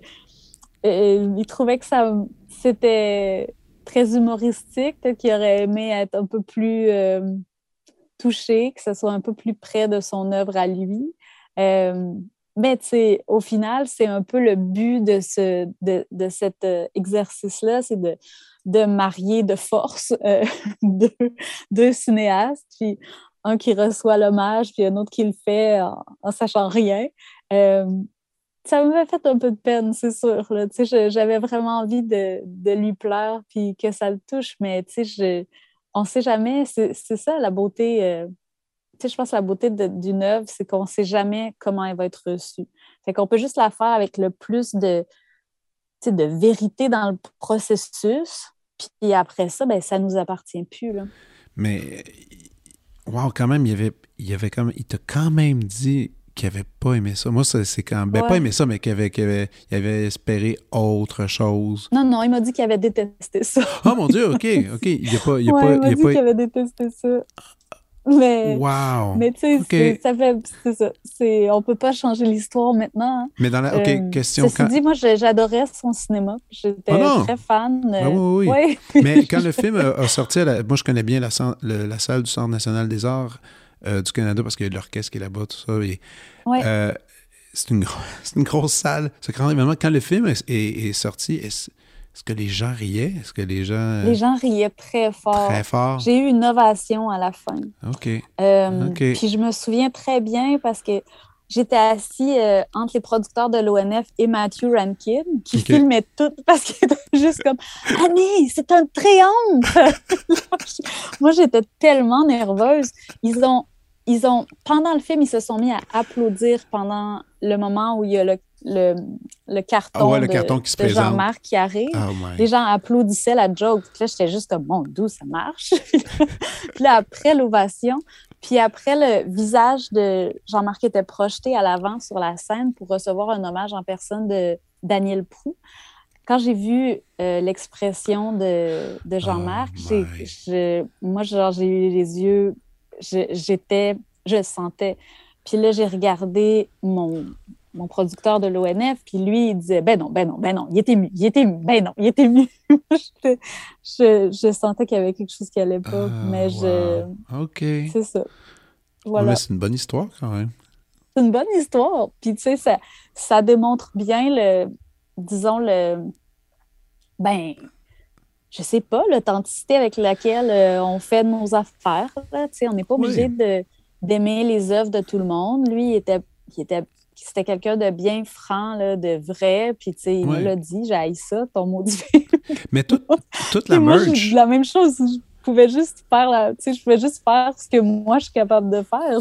Mais non, non, non, tu as été toi-même, c'est parfait. Puis, toute, euh, j'étais curieux, toute la merch que vous avez créée, je présume, pour l'occasion, là, t'en restes encore, je présume? Ben oui, j'ai encore mon chandail de Jean-Marc Vallée en chinois.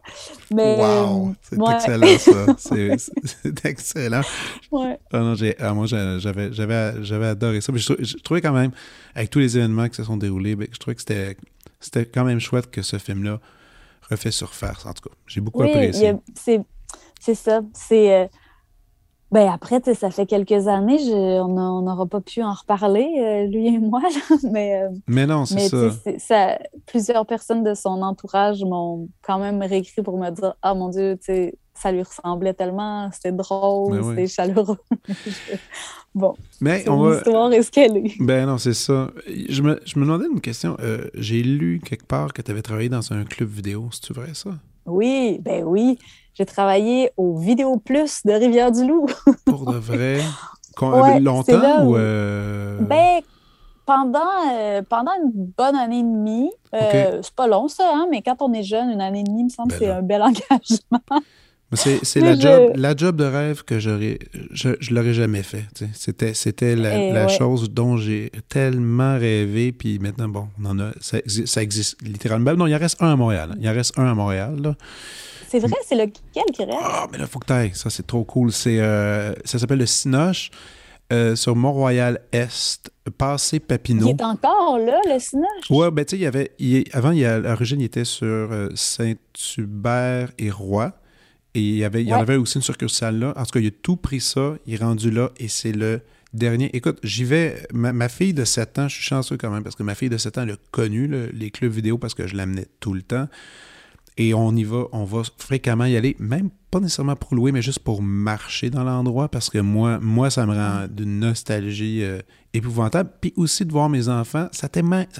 Un club, je pourrais en parler pendant trois heures de ça, mais un club vidéo, ça témoigne tellement de la, la beauté du désir d'une pochette. Moi, ça, là, de, de, de, se promener, de prendre la pochette, regarder l'image, regarder en arrière, lire le truc. Il y a tout ce truc-là. On peut, et puis mes enfants peuvent rester là tellement longtemps à fouiller, puis c'est tellement plaisant, mais c'est le. Bref, c'est le dernier, mais toi, tu as eu la chance de faire ça pendant un an et demi de temps. ça, je reviens pas. Wow, puis ça, c'était pendant tes études. Euh, oui, c'est drôle parce que moi aussi, j'étais comme toi, mais tu sais, j'avais ça va te donner comme euh, je, je, vais finir par répondre à ta première question. Oui. Mais tu vois, j'étais encore dans cette idée-là où je me disais Oh mon Dieu, c'est inaccessible. Il y a un club vidéo à Rivière-du-Loup, je ne pognerai jamais ce job-là. je voulais, là. Tu sais, c'était comme mon, seul désir clair. Puis, puis finalement, je l'ai eu. Euh, j'avais pas les plus beaux chiffres au début, mais après ça, ça, ça s'est amélioré. Puis euh, je faisais, euh, tu sais, ouais, je faisais même des fins de semaine. Fait que, tu sais, j'avais pas mal de monde. Je voyais là, les nouveaux films qui arrivaient. Mais encore une, encore une fois, il y avait beaucoup de. C'était comme le cinéma américain qui couvrait à peu près là, tous les rayons. Euh, mais il y avait, ça, je m'en souviens, là, il y avait quelques films où il fallait mettre des gros tapes d'avertissement pour dire sous-titré. Puis là, on écrivait en dessous petite écriture dans le bas pour, que, les gens comprennent c'est quoi un film sous-titré. Parce qu'on n'avait pas accès à ça. C'était des films doublés en français là, partout. Là. Il y avait, Je pense qu'on devait avoir euh, huit films en anglais, c'est tout. Là. fait que, ouais, j'ai connu ça. Ça m'a vraiment. Hmm, ça m'a vraiment inspiré. Ça m'a donné comme une hygiène de voir beaucoup de films. C'est euh, certain, c'est sûr de les choisir. Puis, euh, mais, euh, mais oui, en fait, ça, ça c'était mon époque régionale. C'est comme, comme ça que j'ai, comme, on dirait, commencé à faire mon éducation avec Télé-Québec puis avec le Vidéo Plus. Euh, puis en parlant avec le propriétaire qui était vraiment un, lui, c'était un cinéphile. il était ami avec Roland Smith, qui, qui avait le cinéma du parc. Ben oui. Puis le Vidéotron sur Mont-Royal, qui était le Vidéotron de répertoire. puis, tu sais, je pouvais parler de cinéma international avec cet homme-là, puis c'était le fun, il connaissait plein de choses. Fait que ça, ça c'était cool. Puis ensuite, j'ai pensé aller faire des études euh, en com à l'UQAM, euh, en disant, tu sais, que je m'en allais en journalisme, là, plus. Là. Puis, euh, hey, j'haïssais ça, là. Ah ouais! J'écrivais, puis là, je me rappelle de mon prof Antoine Char qui travaillait pour le devoir, je l'aimais bien, là, mais tu sais, il me redonnait mes copies, en me disant tout le temps, mais vous devriez aller en littérature, ma pauvre amie. Puis tu sais, c'était comme, ah, j'étais pas très... Euh, la nouvelle m'intéressait pas tant que ça, tu sais. Euh, courir après la, la le, comme le, l'événement à rapporter en tant que tel, ça m'excitait pas tant que genre réfléchir sur cette affaire-là qui est arrivée, mais tu sais, comme aussi un peu partir dans d'autres zones. oui, oui, oui, je peux comprendre. Euh, je n'avais pas un profil de journaliste. Euh, non, mon idée, c'était comme de faire euh, de la critique de films, parce que je voulais aller au cinéma le matin.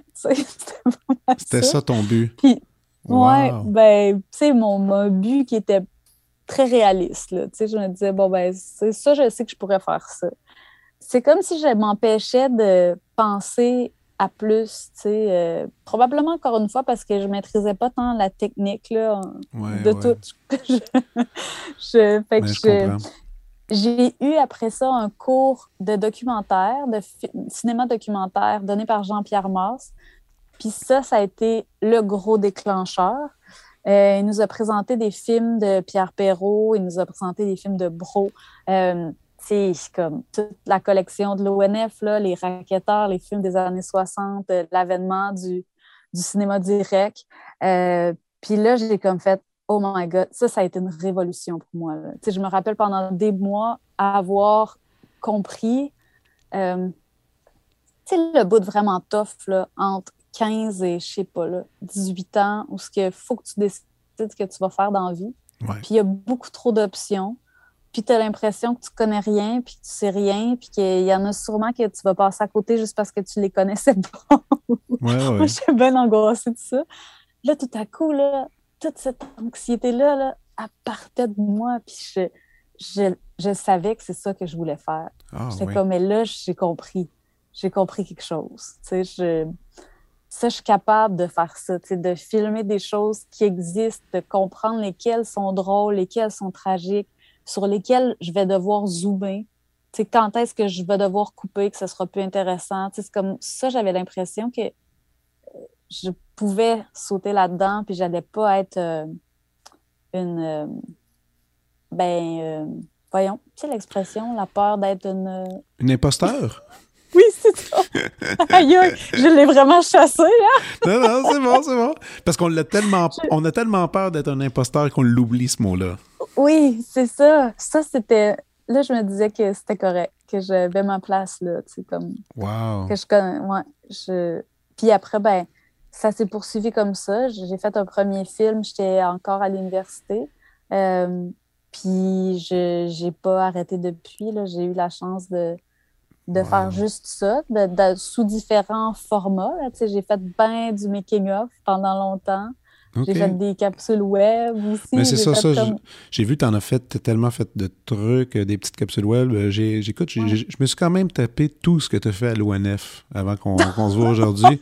Oh Ben, non! Non, pas non, j'ai appris, appris plein de choses. C'était formidable. Ok. Non, non, puis ça m'a fait, ça fait du bien, ça m'a mis, ça m'a, ça m'a, montré vraiment l'étendue de ton talent, puis c'est, très, c'est, je trouve ça assez audacieux d'aller dans, dans, dans plusieurs sens comme ça. Il y a quand même, euh, tu me donnes l'impression que c'est que, que tu es quelqu'un qui est assez confortable dans l'inconfort, tu sais.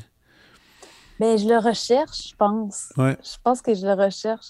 Puis, tu sais, tu me, tu, me- tu me disais, ah oui, euh, la prescription artistique, là, tu sais, comme si j'avais des choses à partager. ou- Ouais, Mais tu vas voir, comme, il y a un des trucs que j'ai à partager qui est, tu sais, comme, mais je l'assume au bout, là. Mais Attends. tu, tu vas comprendre OK, mais regarde. chose. En fait, on pourrait se lancer dedans. C'est le moment de la Ben prescription. On y va? Allons-y, allons-y.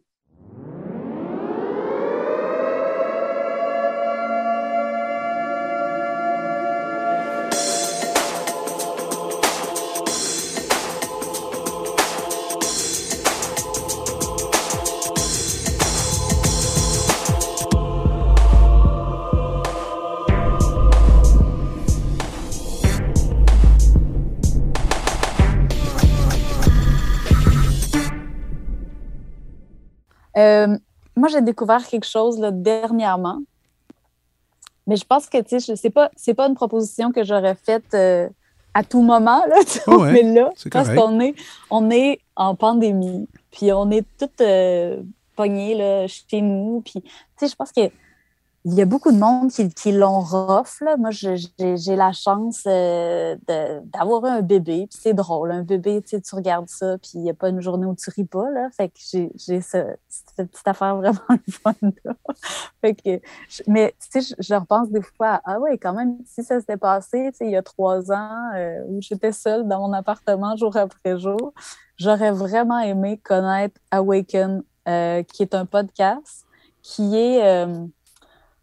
Awaken, je sais pas si je le dis bien. Là. Ah oui. Awaken. Awaken. Awaken. C'est un podcast euh, qui est hosté par Laurie Anderson.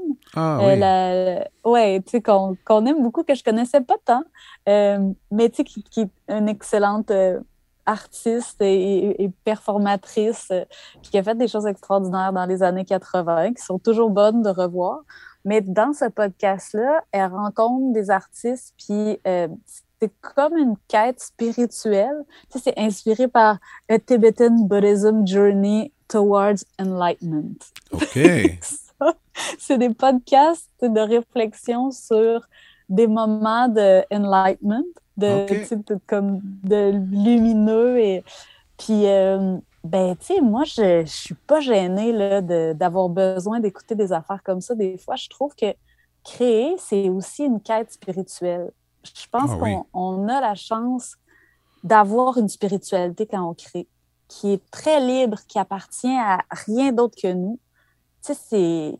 On a comme un petit. Tu sais, je sais pas, il y, a- il y a quelque chose de divin qu'on touche quand on crée, là. Puis c'est pas du tout. euh, je dis pas ça du tout d'une façon. euh, tu sais, pour triper sur euh, moi ou les, les gens Non, non. créent, là. Mais juste à l'intérieur, ça nous fait quelque chose de divin, là, tu sais. Puis, puis l'idée de se rappeler que, tu sais, le, la noirceur, puis le, le manque, puis, tu sais, le vide, c'est de là que provient toute création, là, tu sais, de se rapprocher de ces affaires-là auxquelles on touche dans la création comme dans la spiritualité, ça aide aussi à créer tous les jours. Tu sais, il y a des matins, je me lève, je fais hey, j'ai rien à écrire, j'ai rien à dire à ce monde-là. Moi, qu'est-ce que je fais? Ben là? Puis là, j'écoute un petit podcast tibétain de Laurie Anderson, ça va mieux. Fait que j'avais envie de le partager. OK, j'aime ça. J'aime beaucoup, j'aime beaucoup ta suggestion. Hmm, avec ça, moi, je pourrais mettre. Euh, ah, je mettrais un film avec ça. Tiens. Ah ouais? Euh, ouais, moi, une de, mes, une de mes dernières découvertes que j'ai beaucoup aimé, peut-être que tu l'as vu, Commande, Commande.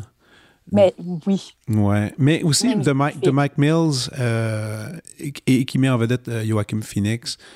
Noir et blanc. Puis quelque part, c'est drôle, hein, parce que ça te ressemble un peu aussi, ce film-là, d'une certaine part. Ben, en fait, c'est une rencontre. Il y a une partie qui est documentaire qui se font à travers une fiction dans le film, noir et blanc. Euh, dans laquelle on suit un, homme euh, et, son microphone et sa machine d'enregistrer qui, suit, qui va voir des enfants de différents, euh, de différents milieux à travers les États-Unis pour leur demander des grandes questions sur, sur le sens de la vie, comment ils envisagent le futur, euh, c'est assez. C'est beau, c'est mélancolique, c'est triste. Il y a même le clair à la lune de, Debussy qui est interprété par un quatuor de saxophone que j'aurais à la base, l'idée même d'avoir arrangé ça pour saxophone me, me lève un peu le cœur. Mais dans le film, ça fonctionne parfaitement avec New York. Ouais. Puis le noir et blanc, puis c'est très, très beau, c'est très touchant. Et ça ne va pas. Euh, ça va pas changer, ça va pas euh, changer le monde nécessairement, mais ça va vous amener dans, je pense, ça va vous amener dans une belle zone, en fait. Et toi, tu l'as vu? Je suis tellement d'accord. Je l'ai vu, je suis tellement d'accord avec ton choix, Fred. Genre, j'ai adoré ce film. Euh, ça m'a un peu shaké aussi parce qu'il utilise en effet des procédés euh, que, je, que je voulais utiliser dans mon prochain long métrage. OK. Après ça, après ça, puis personne ne va s'en souvenir quand je vais avoir fini par le faire, ce film-là. c'est pas grave, faut toujours se répéter ça. Mais, euh, mais oui, puis est-ce que tu as remarqué la façon dont ils ont mixé la musique dans ce film-là? Ah ça m'a fait capoter. J'ai comme tout de suite pris conscience. C'est comme, oh, mais ils sont. la musique est très. Euh, elle commence, tu sais, intradiégétique, mais elle fait pas, ils en font pas un passage extra-diégétique comme ça arrive souvent en cinéma. Ils la gardent en intradiégétique, mais de façon continue. Ah, du début à la fin. C'est génial. C'est juste comme. Il y a vraiment une belle utilisation musicale dans ce film-là. Puis, c'est drôle que tu mentionnes ça parce que je l'écoutais avec ma blonde. quand le film a terminé, je fais Ah, c'est formidable parce que moi, je l'ai écouté jusqu'à la fin, fin du générique. Parce que le film commence avec des entrevues, il termine avec des entrevues. Même chose avec le procédé musical. Donc le film n'a pas, pas de début et n'a pas de fin. Littéralement, c'est ça que le film euh, nous utilise. Il nous fait traverser une espèce de moment qui est en continu, dans lequel on essaie un peu, je pense, quelque part, peut-être je me trompe, c'est l'intention du réalisateur, mais de nous amener dans un dans ces réflexions-là qui sont infinies, qu'elles ont toujours été du passé, du présent et du futur, et nous, on fait juste comme euh, être témoin de ce, de ce vraiment court moment, parce que le film ne dure pas sinon, il dure une heure et demie, mais moi, j'ai vraiment aimé. C'était une belle expérience de cinéma. Euh, assez unique, surtout dans, dans, ces temps-ci. Puis avoir Joachim Phoenix, qui, Mike Miles, qui, qui l'a supplié, hein, qui l'a supplié pour faire le film, il ne voulait pas le faire. Puis euh, il, dit, il, avait dit, premièrement, il dit, tu pourras, tu pourras jamais trouver un enfant qui va être capable de faire ce rôle-là. Tu pourras pas. Puis il l'a appelé et dit je l'ai après je pense euh, après une première session de casting ou un truc comme ça je pense il l'a il l'a rappelé il dit écoute je, l'ai déjà j'ai l'enfant viens-t'en viens voir puis là ça la, la, magie a cliqué puis c'est vraiment ça c'était très chouette. Bref on le met ok on le met dans la prescription. Ouais, et je te lance la balle à ton tour. Ok. Euh, ben je dirais BoJack Horseman. Ah, tout le monde en a parlé hein mais faut que j'en reparle Ah non, ben non, mais tout le monde en a parlé, mais pas tant que ça. Je veux dire, je trouve que. Ah, je trouve que Bojack qui, qui qui en a parlé, c'est surtout du monde de. Tu sais, tous mes amis en cinéma, là, qui ont parlé de Bojack, là. C'est pas. euh, c'est pas Je- si connu des gens, là. Non, puis tu sais, je suis encore en deuil qu'il n'y ait pas une sixième saison. Ah Moi, oui. j'ai j'ai pris connaissance de l'existence de cette œuvre en retard. Tu sais, il y avait, déjà, il était déjà rendu à la quatrième saison.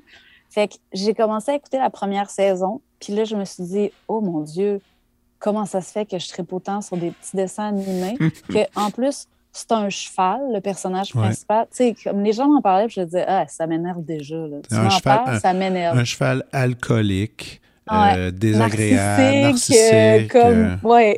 tu sais, dégueulasse. Ah. Puis là, puis surtout, tu sais, ça, comme, ah, des animaux puis des humains, voyons, ça m'énerve. Quoi, elle, elle sort avec un chien qui s'appelle Monsieur Peanut Butter, voyons, je peux pas écouter ça. Et là, après un épisode, oh mon Dieu, là, là, je me suis dit, rapidement, va falloir, tu sais, que tu, tu te fasses des, euh, des portions, tu sais. Ah oui, oui, il faut, faut- tu- va falloir que tu, tu- tu détermines combien tu as le droit d'en écouter par semaine pour que ça dure le plus longtemps possible dans ta vie? Je suis complètement, comme, sinon, complètement d'accord avec toi. c'est du génie. C'est du génie, la musique. Écoute, la musique du début, le générique de la fin, La musique du début, j'ai dansé début. dessus tous les épisodes. Ah non, non. tous les épisodes. Puis, tu sais, le- la capacité à renouveler la forme tout le temps. Tu sais, il y a un épisode, un épisode, je pense que c'est dans la série saison 3, euh, où il est sous l'eau, Ouais, sous-marin. Ouais. Ah ouais, il dit rien. Tu sais, il n'y a pas une parole. là. Ouais, ouais. Puis c'est un épisode qui, qui est absolument euh, exquis de sens. Là. Il, y a pas, il nous manque absolument pas de sens. C'est pas, Mais pas gadget jamais. Les funérailles où, où c'est un monologue. Tout l'épisode est un monologue. Non, non, non, c'est... C'est C'est des génies. C'est des génies, puis c'est une, c'est une écriture qui est, qui est tellement fantastique. Puis le nombre de gens qui ont collaboré euh, là-dessus. Moi, comment BoJack Horseman est arrivé dans ma vie, puis ça, c'est vraiment drôle, c'est... Just for Laugh, moi, j'étais un... J'étais un grand consommateur d'humour. Euh, quand Just, Just for Laugh vient, euh, débarque à Montréal à chaque année, c'est le, c'est le moment que j'ai une permission spéciale avec ma famille de que j'ai le droit pendant trois jours de rentrer à l'heure que je veux. J'ai pas de compte à rendre à rien. Puis je vais voir Wow. une quantité. Je vais voir. en- Puis c'est pas une blague, là, parce qu'ils font des. Ils font toutes sortes de petits spectacles ici et là euh, dans lesquels les, co- les, les stand-up doivent aller casser leur matériel pour les gros shows, les gros shows qui coûtent une centaine de pièces. Je vais pas voir ça. Puis moi, c'est plus. au- c'est au- je me pointe au théâtre Sainte-Catherine. Euh, tu sais, celui qui est euh, le petit café sur, sur Sainte-Catherine. Et là, je, je commence là à 5 heures, puis je sors de là à 2 heures du matin, puis je vais voir tout le monde. Bon, je vois environ 125, 130 stand-up euh, passés pendant quelques jours. Et il y en a un de mes préférés qui s'était présenté, qui s'appelle Paul, F. Tompkins, qui est un, improvisateur euh, incroyable, inconnu pas mal euh, au Canada, mais aux États-Unis, sur une certaine, sur une certaine scène, il est respecté et c'est lui qui fait la voix de Mr. Peanut Butter. Et, Ben euh, oui, je me rappelle d'avoir vu ce nom-là dans ouais, le générique. Paul F. Tompkins. Puis je quand, quand il est venu euh, faire euh, il est venu faire du stand-up, il est venu faire de l'impro, tout ça. Après, j'avais eu la chance d'aller discuter avec lui. puis J'ai dit, j'ai dit ah, je vous adore. J'ai dit, est-ce que bientôt on va voir dans quelque chose? Il dit, écoute, il dit, euh, il dit la chose la plus tripante que j'ai faite dernièrement, c'était justement ce show Puis il dit, ça sort là, dans, dans quelques mois. Il dit, sérieusement, il dit, je pense que ça va lever. Je sais pas. Il dit, à date, on est rien que là pour une saison. Il dit, on va voir. là. Mais écoute, c'est. Puis là, à cause de lui, je suis tombé là-dessus. Puis j'ai- j'ai- mais vraiment, là, j'ai été. Puis, on peut le dire assez honnêtement, j'ai beaucoup, moi, j'ai beaucoup pleuré dans cette émission-là. Ouais, C'est drôle, il y a beaucoup de moments cocasses, amusants, légers, mais ça demeure quand même quelque chose d'assez euh, tra- tragique, tragico-comique euh, sur tellement d'aspects. C'est drôle, mais, mais c'est caustique, tu sais. C'est comme. ouais. Ça dépeint les travers humains avec tellement une acuité, là. C'est juste. Moi, je, je- Chacun de mes amis est un personnage de Bojack maintenant, là, dans ma tête. Ben oui, c'est que certain. Ben oui. Mr. Peanut Butter, c'est Alex Lefebvre. Ah ouais. Bojack, c'est Pierre. Là, moi, ça ça m'a créé des troubles identitaires parce que je me disais, je suis-tu Diane ou ben non, je suis, euh, voyons, le chat. Ah, euh, oh mon Dieu, attends. Là, ça Euh, Princess Prin- Caroline. Princess Caroline. Ah, J'étais comme, je me disais, ben, je suis Diane, c'est sûr, je suis Diane. Mais là, il y a comme un moment donné, comme un switch dans la vie de Princess Caroline. Ah oui, bon en plus. C'était un, un, peu plus moi. Mais... En tout cas, quand même, extraordinaire. Mentionner quand même que BoJack Horseman, pour ceux qui sont intéressés, c'est disponible sur Netflix, mais que à cause de la grande popularité euh, de l'émission, les gens ne sont pas tous sur Netflix. Ils ont fait une version DVD qui est disponible dans les magasins. Je l'ai même vu chez Archambault. Alors, ceux qui sont intéressés à l'avoir en réel, en vrai, puis c'est pas très cher. BoJack Horseman, euh, 4 ou 5 saisons, je me rappelle plus par cœur, mais c'est 5, c'est ça. Et, euh, Mais ça, c'est terminé c'est hélas pour nous tous, c'est terminé, mais c'est ah. très très bon. Euh, ok, suite à ça, moi je vais aller avec un peu de musique. Euh, puis moi je vais y aller, je vais tenter avec de la musique classique un peu. Euh, un disque qui m'a vraiment fait triper il n'y a pas longtemps. ça s'appelle Back au par-dessus de viol par-dessus de viol par Mélisandre Corriveau et Eric Miles au clavecin. Est-ce que tu sais c'est quoi un par-dessus de viol? Non, je suis en train de prendre des notes. Non, c'est bon, c'est bon. euh, un, un par-dessus de viol, c'était un instrument qui n'a pas été si longtemps que ça euh, dans l'époque justement baroque. Et euh, historiquement, les femmes, pendant pendant un certain temps, n'avait pas le droit de jouer du violon, de mettre un violon. En fait, il n'avait pas le droit de mettre le violon sur l'épaule parce que c'était jugé très vulgaire de qu'une femme fasse un, fasse un tel geste de mettre l'instrument sur l'épaule. Hein. On, on, s'entend, c'était une drôle d'époque. Alors, ils ont, ah, fait un, ouais, ils ont fait un genre de violon qui s'appelait le, le par-dessus de viol, qui, qui est à peu près la même grandeur qu'un violon et qu'on dépose sur, euh, sur les cuisses, justement, et qu'on joue avec l'archet un peu, un peu avec la même technique euh, qui est comparable à la gambe ou au violoncelle. Et euh, l'instrument, écoute, rapidement, bon, après un certain temps, les gens ont fait, OK, c'est terminé, c'est démodé ce truc-là, puis les gens se sont mis au violon.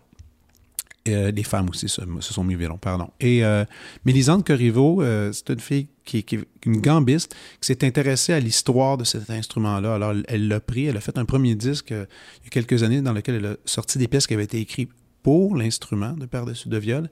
Et là, elle vient d'en faire un dans lequel elle fait des adaptations de, de sonates de violon sur l'instrument. Elle le joue comme à l'époque, mais elle le joue avec un raffinement que j'ai, qui, est si rare dans le milieu baroque. C'est juste, c'est beau, c'est expressif. Moi, j'ai, moi c'est une de, une de mes artistes euh, classiques. Puis pas, pas rien que parce que c'est euh, au Québec, mais je veux dire, euh, sur tout ce que j'écoute, j'en écoute beaucoup, une de mes préférées que je suis tout le temps. Donc, Back au par-dessus de viol, Mélisande Corriveau, Eric Miles, ça c'est un petit incontournable que je mettrais sur ma sur cette prescription de Fred et Annie. Est-ce que tu en aurais un dernier à me proposer? Ça sonne comment? Ça sonne comme un violon? Ça sonne, oui, ça sonne, ça sonne, euh, il y, a, un, ton qui, euh, qui projette peut-être un peu moins, qui est un petit peu plus voilé, si je peux me, dire ainsi, mais les cordes vont dans, le même ton.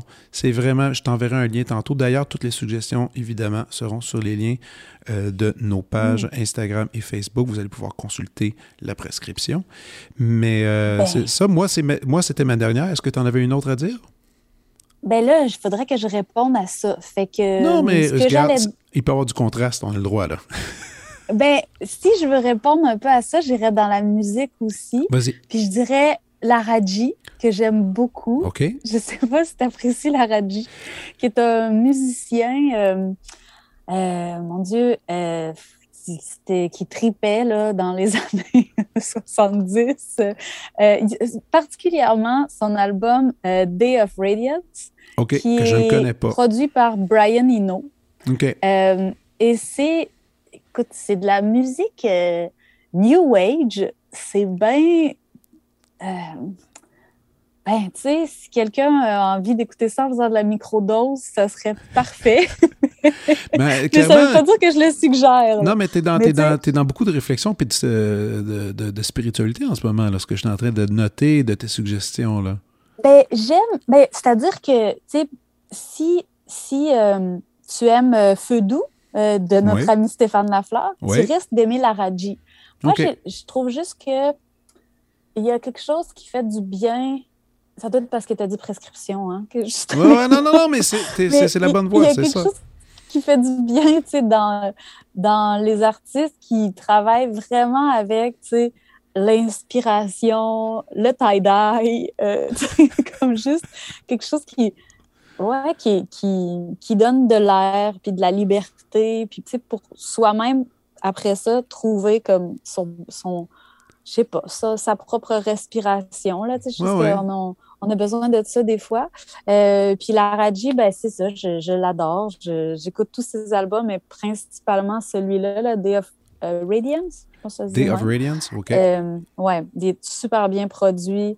Euh, si tu vas te promener dans les bois, là, puis avec une petite neige qui tombe, là, cette musique-là dans les oreilles, c'est magique. OK. Puis je dirais peut-être en portant un coton ouetté fabriqué par Poney. Ah, ben, ah, mon Dieu, OK, c'est une belle description complète. J'adore. J'adore ça. OK, je résume, je résume euh, quand même toutes nos suggestions de cette semaine. Il y a le podcast, euh, euh, le podcast de Laurie Anderson. Il y a le film Command Command de Mike Miles. La série euh, BoJack Horseman. Back au par-dessus de viol, Mélisande Corriveau et Eric Miles. Et finalement, attends, c'est quoi le titre de l'album encore? Dis-le. La Raji. La Raji avec Day of Radiance. Day, Day, of Radiance. Alors, voilà votre prescription pour la semaine. Annie Saint-Pierre, merci énormément pour cette rencontre. Je suis vraiment contente d'avoir jasé. Moi aussi, c'était le fun. Merci, Fred. À bientôt. Vous venez d'écouter la prescription avec Dr. Fred Lambert. À l'animation, Frédéric Lambert. Réalisation, montage, recherche et bon conseil Olivier Chamberlain. Au logo Joël Vaudreuil. La musique, le groupe Crab. Jérôme Minière, Philippe B, Ben Guillaume Beaulieu et Vincent Vertefeuille. Merci d'avoir été à l'écoute et à bientôt.